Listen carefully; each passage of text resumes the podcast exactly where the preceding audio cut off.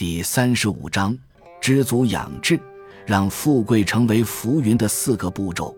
富贵如浮云，很多人说他们知道是知道，但就是看不开，做不到，难以忘怀对名利的渴望和追求。有时候还觉得是身不由己，树欲静而风不止。其实问题还是在自己，没有人强迫你去追名逐利。要想真的把富贵看成天边的的浮云，需要改变自己的想法和做法。庄子给我们的建议是：第一，不要只看到富贵的好处，而要留意他们的缺点。富人劳苦身体，辛勤工作。聚集很多钱财，却不能全部享用，这对护养身体可说太不看重了。贵人夜以继日，忧虑着如何保全禄位，这对护养身体也是太过疏忽了。人活在世间，忧愁也跟着一道产生，如影随形。长寿的人昏昏沉沉，久忧不死，那是多么痛苦啊！在道直篇里。庄子更一口气说出了富贵多金有让人迷乱、辛苦、病重、羞耻、忧虑、恐惧的六大害。凡是有利就有弊，多想想富贵可能带来的祸害，自然能让你不再那么热衷于追名逐利。第二，要知道天下没有白吃的午餐，你必须为追求富贵付出代价，结果可能让你得不偿失。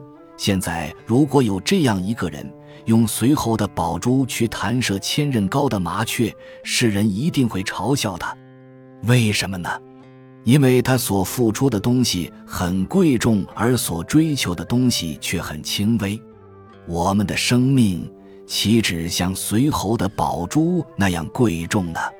如果你认为健康、亲情、爱情、自由、安适等是人生最可宝贵的东西，而富贵名利只是过眼云烟，那么牺牲贵重的东西去换取价值轻微的东西，不止得不偿失而已，甚至还是一种愚昧的行为。第三，我们要懂得知足。在《让王篇》里，孔子看到颜回生活贫困，问他为什么不去做官。颜回说他不想当官，因为我城外有五十亩地，足以供给我要吃的粮食。城内有四十亩地，足够生产我要穿的丝马；弹琴足够我自己消遣；学习老师所教的道理足够让我自得其乐，所以不想当官。孔子听了，称赞他说：“知足的人不会因为利禄而劳累自己；自在的人即使损失了什么，也不会恐慌畏惧；修养内心的人没有官位，也不会感到羞愧。”就像苏格拉底所说。满足于最少的人最富有，能够知足自在，当然就不会再奢求身外之物了。最后，就是要专注于人生的其他目标，来取代并忘怀对富贵名利的渴望。让王偏提到另一个视富贵如粪土的曾子，他穿着破烂、捉襟见肘的絮袍，面色浮肿，手脚生茧，经常两三天没生火做饭。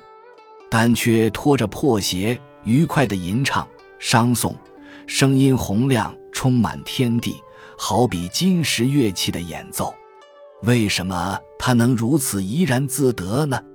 因为修养心智的人能忘却星海，调养身形的人能忘却利禄，求道的人能忘却心机。如果你对自己为什么要活在这个世界上，在短暂的人生中，应该珍贵的又是什么？能有清晰的认识、明确的意向。那一般人所追求的、恋恋不忘的富贵与名利，在你眼中自然会像天边的浮云，失去了吸引力和干扰力。本集就到这儿了，感谢您的收听。喜欢请订阅关注主播，主页有更多精彩内容。